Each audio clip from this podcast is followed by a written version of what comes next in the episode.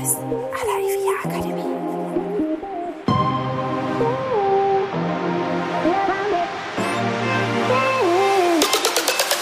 Herzlich willkommen bei Immowissen à la IVIA Akademie. Wir servieren Ihnen kuriose Geschichten und knallharte Fakten aus der Immobilienwelt.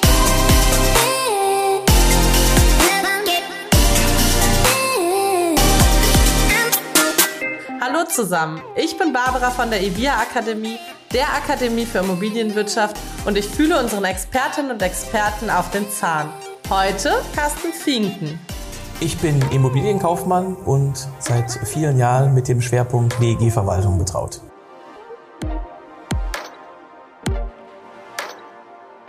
Hi Carsten, schön, dass du heute bei uns bist. Danke, gleichfalls. Heute sprechen wir über den zertifizierten Verwalter, der mit der WEG-Reform ins Leben gerufen wurde. Also ein Thema, das eigentlich jegliche Person betrifft, die irgendwie in der Wohnungseigentumsverwaltung tätig sind. Denn ab Dezember können Wohnungseigentümer und Wohnungseigentümerinnen einen zertifizierten Verwalter verlangen. Was bedeutet das denn genau? Der Hintergrund ist, dass die Branche schon seit vielen Jahren in Verruf ist und der Gesetzgeber mit der Reform 2020 den zertifizierten Verwalter ins Leben gerufen hat, um hier eine Vereinheitlichung zu finden, dass eben Verwalter den gleichen Stand, Kenntnisstand haben, das fachliche Know-how, die Gesetzestexte und die Gesetzesauslegung und die juristische und rechtliche Auslegung aufgrund von Urteilen, Entscheidungen möglicherweise im besten Falle bis zum Bundesgerichtshof kennen, um da eben auch die Branche aus ihrem Verruf in eine positive Richtung äh, zu bringen und hier entsprechend äh, ja, die Qualität des Verwalters für alle Beteiligten zu verbessern. Und auch so einen vergleichbaren Stand zu entwickeln, oder? Dass man genau weiß, wenn er zertifizierter Verwalter ist, bedeutet das das und das und das, oder? Ja, der zertifizierte Verwalter ist ja, äh, ich nehme mal gerne den Begriff Gütesiegel, ne? dass man da also auch eine, eine schutzbare Begrifflichkeit oder einen Schutzbegriff hat an der Stelle, dass also nicht wirklich so, wie es in der Vergangenheit war, sich jeder ähm, Heute habe ich eine Pommesbude geleitet und morgen bin ich Hausverwalter. Das sollte natürlich schon durchaus geschützt sein, weil hier mit viel Geld auch teilweise gearbeitet wird. Und äh, das ist sicherlich schon wichtig, dass dann der zertifizierte Verwalter nach draußen hin eine fachliche Expertise abbildet und das halt dann auch entsprechend geschützt ist und sich nicht eben jeder zertifizierter Verwalter nennen darf. Nicht jeder Hinz und Kunst, ne? Richtig. Du bist ja selbst schon ganz lange Verwalter bist du damit automatisch auch schon ein zertifizierter Verwalter oder wie ist das genau? Also wer, für wen gilt das? Gilt das für alle? Wie der Jurist immer so schön sagen würde, es kommt drauf an, weil die Zertifizierung hat sich zumindest in der Verordnung erst sehr schwammig, jetzt ein wenig konkretisierter verhalten und dargestellt. Wenn gewisse berufliche Ausbildungen wie der Immobilienkaufmann, Immobilienkauffrau vor der IHK absolviert worden ist, das ist aber auch noch mit weiteren ähm, ja, Abschlüssen möglicherweise zulässig, sich zertifizierter Verwalter zu nennen. Man nennt das auch gerne mal alte Hase-Regelung. Und da ist es also schon möglich, dass sich da eben der Verwalter heute schon zertifizierter Verwalter nennen darf. Aber hier müssen dann entsprechend die Voraussetzungen geprüft werden, die aus der Verordnung heraus das zulässig machen oder eben im Umkehrschluss, dass jetzt eben der zertifizierte Verwalter durch einen Prüfungsabschluss nachgewiesen werden muss.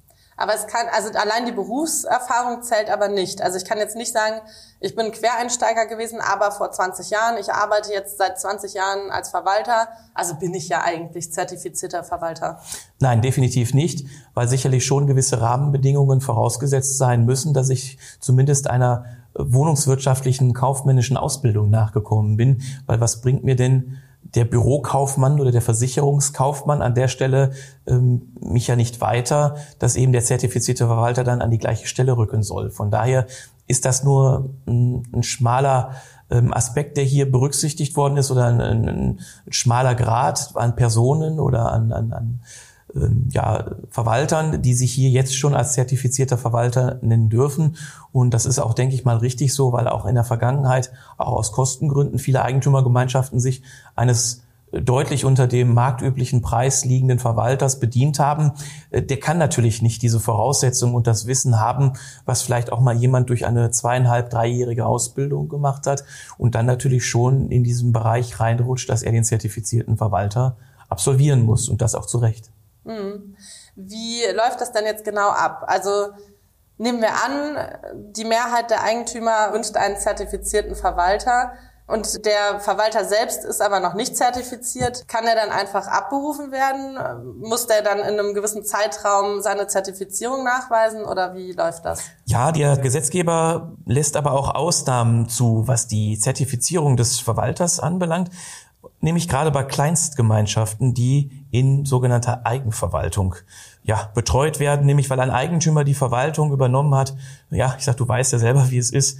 Ähm, Euro sparen, wenn der Eigentümer es günstiger macht als der Gewerbetreibende.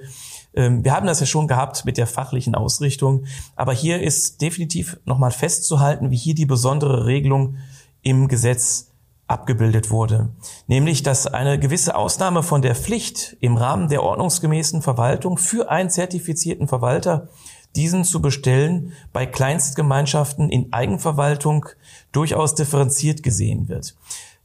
Der Bestellung des zertifizierten Verwalters bedarf es also demnach nicht in Anlagen mit bis zu acht Wohnungseinheiten oder Sondereigentumseinheiten, wenn gleichzeitig ein Wohnungseigentümer zum Verwalter bestellt worden ist und weniger als ein Drittel der Wohnungseigentümer, in der Regel, da kannst du von ausgehen, nach Köpfen gerechnet, die Bestellung eines zertifizierten Verwalters verlangt. Das ist im Gesetz, im, für die, die gerne rechtskundig sind, wissen möchten, das ergibt sich aus dem Paragraph 19 Absatz 2 Nummer 6 WEG. Also Vorsicht, Kleinstgemeinschaften mit bis zu acht Einheiten bilden also durchaus eine Ausnahme unter bestimmten Voraussetzungen ab und die sollten dann entsprechend in dem ja, in der Voraussetzung, wenn sie denn eigenverwaltet werden sollten, beachtet werden müssen. Also das heißt, bis einschließlich acht Einheiten ist der zertifizierte Verwalter freiwillig in Anführungszeichen. Sind wir bei neun Einheiten und mehr, muss der Verwalter zertifiziert sein. Also das heißt, ein nicht zertifizierter Verwalter darf auch gar nicht solche Eigentümergemeinschaften verwalten. Genau, weil dann wäre der Beschluss halt anfechtbar und demzufolge wäre es halt dann so, dass eben ähm, ja der Beschluss auf Anfechtung hin für ungültig erklärt werden würde. Aber das ist ja schon auch krass, ne? Also wenn jetzt die ganze Eigentümergemeinschaft sich für mich entscheidet, obwohl ich keine Zertifizierung habe, ich trete mein Amt an und dann, weiß ich nicht, kommt ein neuer Eigentümer dazu und plötzlich sind wir über einem Drittel, was jetzt doch dann einen zertifizierten Verwalter wünscht, dann kann ich gehen. Das kann dann in der Tat passieren. Ich sag mal, der Gesetzgeber hat sich ja auch eben aus verschiedenen Gründen den zertifizierten Verwalter nicht nur einfallen lassen, sondern verpflichtend gemacht, weil eben auch das Standing des Verwalters und tatsächlich auch wirklich teilweise die, ich sag mal ein Gänsefüßchen, fachliche Kompetenz ähm, ohne dem einen oder anderen Verwalter, Kollegen oder Kollegin zu nahe treten zu wollen, wenn man selber Objekte übernimmt, doch stark zu wünschen übrig lässt. Und ähm, ich bin schon seit Jahren ein Befürworter einer einheitlichen ähm, Zertifizierung. Wir haben ja vor einigen Jahren die Berufszulassungsvoraussetzungen gehabt, die eigentlich mehr oder weniger ein Schuss in den Ofen war, weil es einfach nur die Überprüfung der finanziellen Aufstellung des Verwalters war, die aber eigentlich ja im Sinne des, ich sag mal, Verbraucherschutzes auch für die Eigentümergemeinschaft. Nicht nur wir profitieren davon, dass wir eine geballte fachliche Kompetenz aus Verwaltersicht in der Branche haben, dass wir alle einheitlich arbeiten und auch vielleicht mal ein faireres Entgelt bekommen, aber auch die Eigentümer und die Eigentümergemeinschaft. Der eine Verwalter arbeitet Hü, der andere Hot aus unterschiedlichen Gründen, Kundenbindung oder ähnlichem. Aber die Kundenbindung kann nicht alleine das Ziel sein, falsch zu verwalten, wenn der Gesetzgeber etwas anderes vorschreibt. Du gehst ja auch nicht hin und sagst, ich arbeite jetzt so, wie ich es meine, für mich persönlich richtig zu halten und du weißt, dass es deinem Chef widerstrebt. Das sollte man mhm. nicht auf Dauer machen, wo es möglicherweise ist, dass man da eine Grauzone hat, dann kann man das vielleicht machen. Aber ähm, ich denke schon, dass der zertifizierte Verwalter da auf dem richtigen Weg ist und auch sinnvoll ist, dass da mal eine Einheitlichkeit in der Verwalterbranche ist und auch die Qualität in der Branche flächendeckend auch sichergestellt wird, und zwar für alle Verwalter. Und das erleichtert ja auch eine Übergabe, oder? Absolut, weil ich denke, ähm, es ist müßig, sich dann möglicherweise in der Beschlusssammlung der Vorverwaltungen durchzuwälzen und dann spätestens bei der ersten Versammlung unter der neuen Flagge des neuen Verwalters zu sagen, ich muss euch jetzt erstmal mitteilen, euer alter Verwalter war Käse. Mhm. Ähm, ob das immer bei jedem so gut ankommt, bei den Befürwortern, der den zertifizierten Verwalter will, kommt es vielleicht gut an, aber auch nicht bei jedem, weil immer schon gut gegangen ist, das geht auch weiterhin gut. Das ist ja häufig so eine Mentalität, die viele Eigentümer ähm, ja mitbringen. Ähm, ich halte das eben für falsch und es ist halt immer so ein bisschen die Übermittlung schlechter Mitteilungen oder schlechter, schlechter, die Übermittlung schlechter Nachrichten, dass der Verwalter dann durchaus auch mal etwas mitteilen muss. Der Beschluss ist nichtig, den können wir nicht so umsetzen. Ähm, da habt ihr vielleicht so viele Jahre dran gelebt. Er sollte natürlich dann eben mit dieser Zertifizierung gucken, mit dem Fachwissen, dass er vielleicht Brücken baut, wo es Brücken zu bauen gibt vielleicht einen neuen, einen richtigen Beschluss fassen oder auch wirklich sagen, das können wir definitiv weiterhin nicht so umsetzen. Tut mir leid. Du hast ja jetzt manchmal gesagt, dass den, also dass ein Verwalter zertifiziert sein muss. Muss er das denn tatsächlich oder wenn er jetzt Glück hat, die Eigentümer sind jahrelang happy mit ihm und äh, ne, wollen gar keinen zertifizierten Verwalter, der bleibt bei seinem Bestand, der wechselt nicht. Ähm, kann rein theoretisch auch ein Verwalter seine Zulassung behalten und weiter arbeiten, ohne jemals diese Zertifizierung zu machen? Also er kann sicherlich durchaus weiter arbeiten, ohne seine Zulassung äh, jemals gemacht zu haben oder die Zertifizierung gemacht zu haben. Ähm, ob das am Ende des Tages dem Verwalter oder auch der Eigentümergemeinschaft hilfreich zur Seite steht, ähm, ich denke, fachliche Kompetenz und richtige Anwendung von ähm, gesetzlichen Normen, das muss eigentlich immer die Maxime sein, die ein Verwalter abbilden muss. Und wenn man dann einen Verwalter hat, der aus welchen Gründen auch immer die Zertifizierung nicht machen kann oder auch nicht machen will, vielleicht sagt er sich, ich gehe in fünf Jahren in Rente, was soll ich das jetzt noch machen? Ähm, ändert wiederum nichts an der Tatsache, wenn er gewählt wird, ist das nur rechtswidrig und der Beschluss wäre anfechtbar. Und wie gesagt, wenn aber schon, wie du auch gerade sagtest, ein Eigentümer dann irgendwann neu in die WEG reinkommt und sagt, ich möchte aber eigentlich, und ich kann es auch fordern, weil ich eine bestimmte Anzahl von Wohneinheiten in dieser Gemeinschaft habe, ich möchte einen zertifizierten Verwalter haben, dann sollte das der Verwalter auch aus Fairnessgründen machen und dann vielleicht einen Ersatzbeschluss oder einen neuen Beschluss fassen. Und dann muss er halt eben sein Köfferchen packen und die Gemeinschaft dann verlassen, weil dann würde ja eigentlich die Zertifizierung ins Leere laufen, weil wofür brauche ich eine Zertifizierung, wenn dann doch noch jeder Altverwalter weitermacht. Ne? Genau, genau. Wie ist das denn? Muss die ganze Firma immer zertifiziert sein oder reicht das, wenn jetzt allein der eine, also wir haben eine WEG und es gibt einen Objektverwalter dafür. Reicht es, wenn der zertifiziert ist oder muss die ganze Firma zertifiziert sein? Du sprichst gerade einen heißen äh, ja, Zündstoff an, der sich in den letzten Wochen und Monaten seit die Zertifizierung und die Verordnung rechtswirksam geworden ist, an. Ähm, es wird erstmal schon, ich gehe noch einen Schritt nach vorne, es wird erstmal unterschieden, in welcher Unternehmensform denn überhaupt die Hausverwaltung abgebildet wird. Es gibt eine natürliche Person oder eine juristische, sprich der eingetragene Kaufmann oder eben die GmbH, die Aktiengesellschaft, die GmbH und KKG ähm, da scheiden sich schon die Geister, wer in welchem Umfang diese Zertifizierung nachweisen muss. Ähm, Im Kern wird man das jetzt pauschal zum jetzigen Zeitpunkt noch nicht hundertprozentig beantworten können.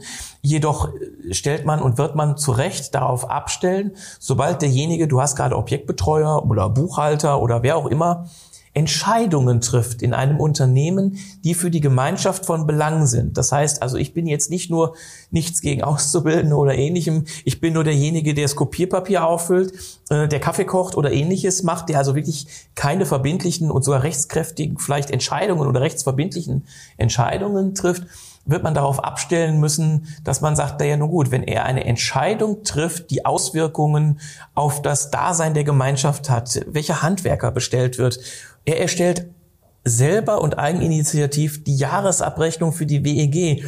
Er beschäftigt sich damit aufgrund von ähm, neuen Grundbesitzabgabenbescheiden, Versicherungsprämienrechnung, den neuen Wirtschaftsplan und berechnet die neuen Vorschüsse, die dann in einer Versammlung ähm, zur Disposition gestellt werden. Da wird man sicherlich davon ausgehen müssen, dass hier eine Zertifizierung erforderlich sein wird. Also von allen, die irgendwie damit betroffen die alle davon betroffen sind. Ne? Ich drück's mal ganz salopp aus, Entscheidungsträger innerhalb der Verwaltung für die WEG.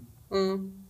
Und die Zertifizierung macht aber jeder für sich. Also wenn ich Verwalter bin und ich mache die Prüfung zum zertifizierten Verwalter, dann kriege ich die Zertifizierung und nicht meine Firma. Also die nehme ich auch mit, die begleitet mich quasi und nicht, äh, also es ist nicht quasi ein Goodie, was ich meiner Firma quasi gebe. Nein, also in der Regel, so ist es zumindest auch angedacht, ist es eben personenbezogen, weil dann haben wir ja wieder dieses Problem zwischen natürlicher und juristischer Person. Daran hängt es sich nämlich, du triffst genau den Nagel gerade auf den Kopf, daran hängt es sich tatsächlich gerade auf. Also erstmal Fakt ist, es ist personengebunden. Ja, mhm. und wenn eben diese Verpflichtung an der Stelle da ist, weil ich ein Entscheidungsträger bin oder in dieses Gremium falle, dass ich diesen zertifizierten Verwalter machen muss, dann mache ich den als Carsten Finken oder als äh, wer auch immer.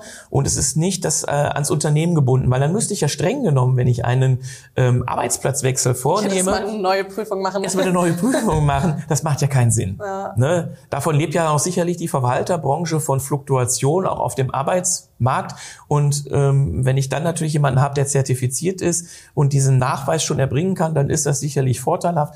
Aber es ist nicht davon auszugehen, dass das an ein Unternehmen gebunden ist, was auch sicherlich in der Sache vermutlich ins Leere laufen würde, weil das Unternehmen macht ja nicht den zertifizierten Verwalter, sondern du machst ihn und du hast das Wissen und dein Wissen kann dir ja schlecht auf das Unternehmen angerechnet werden. Du arbeitest ja mit in diesem Team, was die Prüfungen konzipiert und vorbereitet. Was erwartet denn die Verwalter und Verwalterinnen da in der Prüfung? Ja, das ist so, wie ich hätte beinahe gesagt, äh, wir sind in einem laufenden Verfahren, in einem Rechtsstreit. Ich darf keine Auskünfte geben. Ja, in der Tat. ähm, Ich bin also mit in einem Prüfungsausschuss einer der IHKs hier in Nordrhein-Westfalen. Und ähm, ich muss ganz ehrlich sagen, aktuell gibt es noch tatsächlich wirklich keinen echten Fahrplan, wie das ablaufen soll. Ja, der Verordnungsgeber hat ja in den Zertifizierungsverordnungsgesetz ja durchaus geschrieben, was die Inhalte sein sollen, die zu einer möglichen äh, Abfragung führen. Da muss man natürlich eine Gewichtung vornehmen. Hm, Was ist prüfungsrelevant? Ich sag mal, es gibt, das wirst du wissen, wie in jeder Branche ähm, primär und sekundäre Bereiche, die mehr oder weniger beleuchtet werden müssen ich sage mal, dass man sich vielleicht nicht den ganzen Prüfungsapparats, äh, dass man sich vielleicht nicht im ganzen Prüfungsaufwand mit Grundstücksverkehr beschäftigt, sondern in der WEG-Verwaltung mit dem Thema, wie lade ich zu einer Eigentümerversammlung ein, wie hat die Abrechnung korrekt zu erfolgen. Ähm, Das muss man natürlich auch ein Stück weit dosieren. Der Verordnungsgeber hat eine sehr lange Litanei mal als mögliche Themen aufgeführt. Ich denke, das ist aber dessen geschuldet, dass er schlicht und ergreifend nur alles das abgeschrieben hat, was in irgendeiner Art und Weise dem WEG-Verwalter ähm, irgendwo wann mal über den Weg laufen kann. Ob das zielführend ist, das ist genau gerade in der Findungsphase der IHKs, sowohl vom Dachverband, die die Prüfungsaufgaben an sich, aber auch die einzelnen Unterverbände, die hinterher auch dann ähm, ja die mündlichen Prüfungen oder die tatsächlichen Prüfungen auch vor den Verwalterkolleginnen und Kolleginnen abnehmen, erst noch erarbeiten müssen, weil so diese Fragestellung noch gar nicht final geklärt ist. Aber es wird definitiv einen schriftlichen und einen mündlichen Teil geben, oder? So steht es ja in der Verordnung. Das ist richtig. Es gibt einen schriftlichen und einen mündlichen Teil und einen Teil alleine für sich. Also erst macht man den schriftlichen und dann den mündlichen. Der schriftliche Teil alleine wird für das Bestehen nicht ausreichend sein. Das heißt, ich muss also entsprechend auch den mündlichen Part bestehen, egal wie, ich sollte ihn bestehen. Jetzt stellt man sich natürlich die Frage, was passiert, wenn ich es nicht bestehe? Ich finde, das hat der Verordnungsgeber relativ unglücklich gelöst, vielleicht auch einfach gemacht. Das Problem ist, du kannst deine Prüfung, wenn du sie verdaddelst, so oft wiederholen, wie du möchtest, bis du irgendwann mal durchgekommen bist.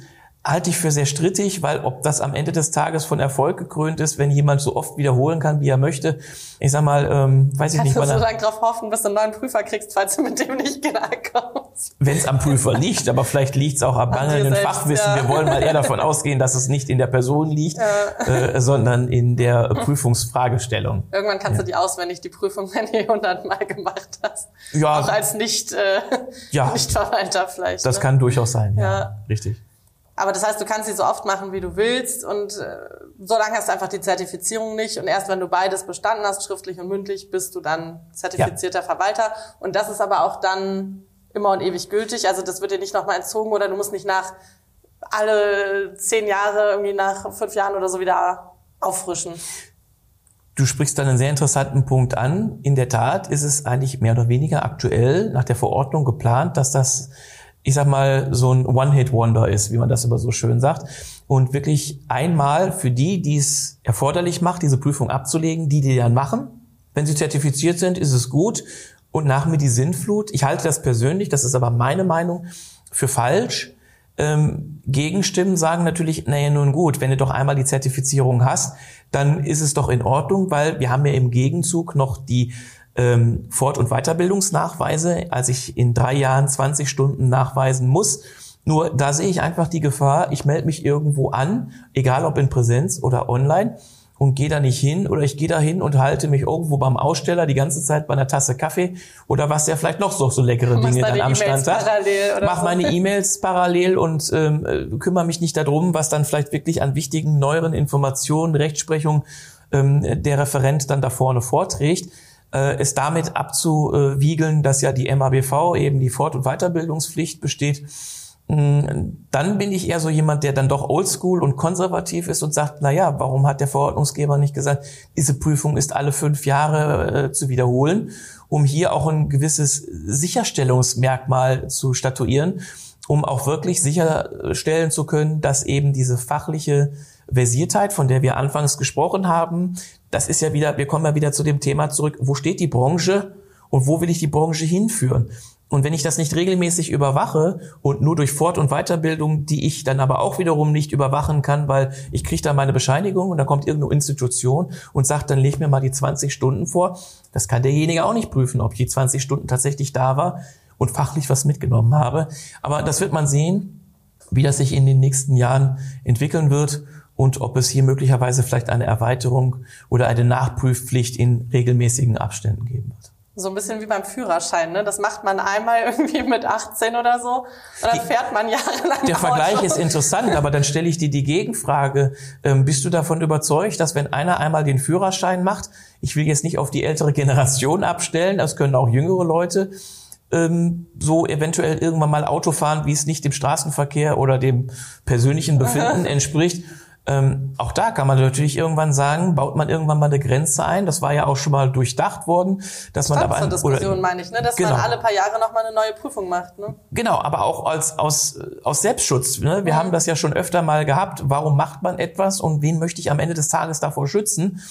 Ähm, es sind nicht immer nur die Eigentümer oder unsere Kunden, die natürlich auch ein Anrecht haben, geschützt zu werden und durch einen zertifizierten Verwalter verwaltet zu werden, der seinen Fachbereich wirklich versteht aber auch die Verwalter selber, um ihre fachliche Ausrichtung und derer gerecht zu werden, sollte man vielleicht schon irgendwann mal durchdenken und überdenken, ob eine regelmäßige Wiederholung, vielleicht in abgespeckter Form, durchaus Sinn macht und sich nicht nur auf die Fort- und Weiterbildungsmaßnahmen, die in meinen Augen schlecht zu überprüfen sind, darauf stützt. Ja, das frischt ja auch immer wieder auf, ne? Und dann ist man doch noch mal irgendwie mehr drin, wenn man diesen wenigstens mal den kleinen Anreiz hat, diese Prüfung noch meistern zu müssen. Und wenn man eh schon drin ist, dann dürfte dir eigentlich auch kein Problem sein. Ja, die Überprüfungs- und Überwachungsmöglichkeit ist einfach eine andere, weil wenn ich jemanden da hinsetze und sage, du hast jetzt hier in Multiple Choice oder auch trotzdem hinterher nochmal mit einer mündlichen Prüfung, da kann ich das Wissen abfragen. Aber eine Fort- und Weiterbildung, wenn ich mich da hinsetze oder nur einschreibe und trotzdem nicht zuhöre oder draußen irgendwo rumlaufe, dann fehlt es ja an diesem Instrument der regelmäßigen Überprüfung, weil die Rechtsprechung ist ja nicht, wir haben jetzt eine Rechtsprechung und ein Gesetz und das wird sich nicht mehr ändern, dann wäre das einfach. Dann würde ich sagen, alles klar, brauchen wir nicht mehr machen, aber vielleicht kriegen wir einfach wieder eine Reform. Der BGH entscheidet ständig dann irgendwo zu irgendwelchen Dingen, die ihm nach Karlsruhe getragen werden und er trifft Grundsatzentscheidungen. So, die muss ich natürlich auch vermitteln und in meiner Praxis richtig anwenden. Und wie kann ich das überprüfen und überwachen? Wie früher in der Schule. Da hast du auch regelmäßig deine Klassenarbeiten mhm. oder Klausuren geschrieben. Und wie gesagt, ich stehe da vielleicht alleine auf weiter Flur, aber ich finde schon eine andere Art der Überprüfung. Außer den Fort- und Weiterbildungszertifikaten sollte man sich an der Stelle vielleicht mal in Erweiterung zu dieser Zertifizierungsverordnung durch die Kopf gehen lassen. Ja, man merkt das ja auch bei sich selbst. Ne? Also ich finde, so bei Themen, wo man denkt, ach, das mache ich jetzt schon so viele Jahre, irgendwie wird man ja dann doch, dann ist irgendweshalb hat man einen Dreher irgendwie in seinen Gedanken oder weiß ich nicht und trägt das immer weiter fort oder vergisst Sachen. Ne? Wo wir beim Führerschein waren, ja, wie viel darf ich jetzt auf der Landstraße fahren, wenn ich eigentlich kaum Landstraße fahre? Irgendwann fahre ich da wieder lang, dann denkt man sich, oh Mist. Ne, das schadet einfach nicht, wenn man immer wieder auffrischt. Wir können uns gleich bei einer Tasse Kaffee nach dem Podcast gerne mal zusammensetzen und gucken, ob wir heute noch mal eine Führerscheinprüfung bestehen würden. Ich glaube nicht. Nee, also ich, ich habe da nicht. echt Bedenken. Ich hätte Schiss, ja. ja. Ich bin froh, dass ich es nicht ständig nochmal machen muss. Ich komme von A nach B, dann ist ja, gut. genau. Wie fragt keiner. Möchtest du noch mal so ein abschließendes Fazit geben? Was hältst du von der Zertifizierung? Wie stehst du dazu? Kurz auf den Punkt gebracht. Ja, abschließend möchte ich natürlich auch noch mal klar für mich selber als Verwalter, als Fachverwalter für Wohnungseigentum betonen, dass diese Zertifizierung richtig und konsequent ist und uns alle an der Stelle nur weiterhelfen kann, weil teilweise Rechtsprechung, man sieht das ja immer wieder, ähm, durchaus nicht unbedingt das ableiten lässt, was man vermeintlich aus dem Gesetzestext liest. Ne? Also man empfindet etwas und hinterher sagt dann die Rechtsprechung bis zum Bundesgerichtshof, ähm, das ist aber so und so gemeint. Also ich denke, das ist das, was ich auch eingangs schon gesagt habe, eine Vereinheitlichung, dass die Verwalterbranche einheitlich durch geballte Fachkompetenz ähm, und nicht der eine Hü und der andere Hot ne, aus Kundenbindung oder ähnlichem äh, versucht zu arbeiten, sondern dass wir ein gemeinsames, starkes Bündnis sind und wirklich unseren Kunden, den Eigentümern und den Eigentümergemeinschaften einen wirklich ähm, hochqualitativ zertifizierten Verwalter abbilden. Ja. ja, tausend Dank für diese Einblicke, Carsten. Wir arbeiten gerade auf Hochtouren an der Prüfungsvorbereitung. Alle Infos findet ihr auf ivia-akademie.de. Wenn ihr schon Fragen habt zum zertifizierten Verwalter, schickt sie uns gerne an zertifizierung.ivia-akademie.de. Wir kümmern uns dann, dass wir das irgendwie geklärt bekommen und hören uns hier im Podcast in zwei Wochen wieder. Tschüss. Tschüss.